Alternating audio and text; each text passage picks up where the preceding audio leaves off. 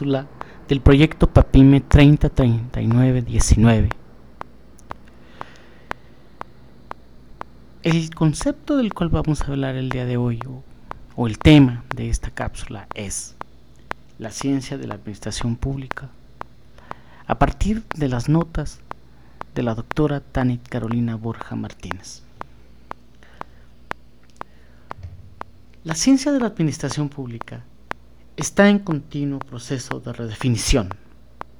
Constantemente se diversifica su propio objeto de estudio, que transita desde los espacios que determina la organización del Estado, los derechos universales, los asuntos locales que impactan en todos los ámbitos y que desembocan de manera colateral en lo local, hasta los espacios que vienen construidos por la proliferación de organizaciones de la sociedad civil. Su desarrollo se construye a partir de cuestionamientos teóricos, ideológicos y políticos, donde la dinámica de la sociedad es el principal objeto de estudio y la principal complejidad, pues es el sistema social quien, en la autónoma vida de los sistemas encuentra en su reproducción autopoética un cúmulo de decisiones que se manifiestan, en el caso de la administración pública, en el reto de brindar satisfacción a demandas sociales, la resolución de sus conflictos y la implementación de políticas públicas que superen las formas tradicionales de gobierno. Sin duda, la ciencia de la administración pública se ha desarrollado en el marco de un debate entre su metodología y teoría que contempla la controversia alrededor de sus diversos objetos de conocimiento y la discusión en torno a la idea o imagen de ciencia que para ella se propone o se ejecuta implícita o explícitamente en las investigaciones históricas o empíricas y en los proyectos técnicos. Lo anterior, acompañado del análisis sobre la estructura, finalidad y vigencia del Estado y, por consiguiente, de la administración pública. La administración, la administración pública es la organización de las acciones del gobierno encaminadas al bienestar social, claramente inscritas en un marco normativo que regula y estructura su funcionamiento. Es por ello que para comprender y explicar su origen, estructura y funcionamiento, hay que reflexionar acerca de la construcción social que es el Estado. Esto es reconocer su origen, entender sus diferentes etapas, así como su comportamiento como garante de la vida colectiva. Lo anterior, desde luego, se acompaña de un conocimiento profundo de la ciencia política, campo de conocimiento indispensable para asimilar las fuentes del poder y sus implicaciones dentro del sistema político, el cual determina a la administración pública, motivo por el cual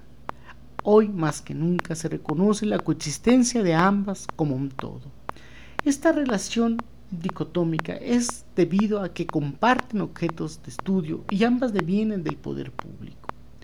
A manera de precisión, hay que señalar que la naturaleza política de la administración pública determina sus fines, mientras la naturaleza administrativa define los medios y su organización siempre dirigidos al cumplimiento de dichos fines políticos. La acción y función de la administración pública tiene el objetivo, como todas las acciones del gobierno, de buscar el bien común, que jamás ha sido un ejercicio fácil, pero por su importancia y debido a que las sociedades modernas son más conscientes y participativas de los asuntos públicos, resulta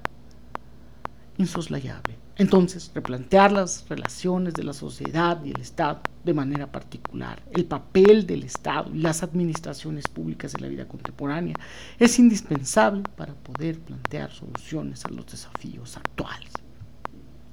Lo anterior es de suma importancia, pues el orden de lo social se manifiesta como una organización pública del propio proceso de vida.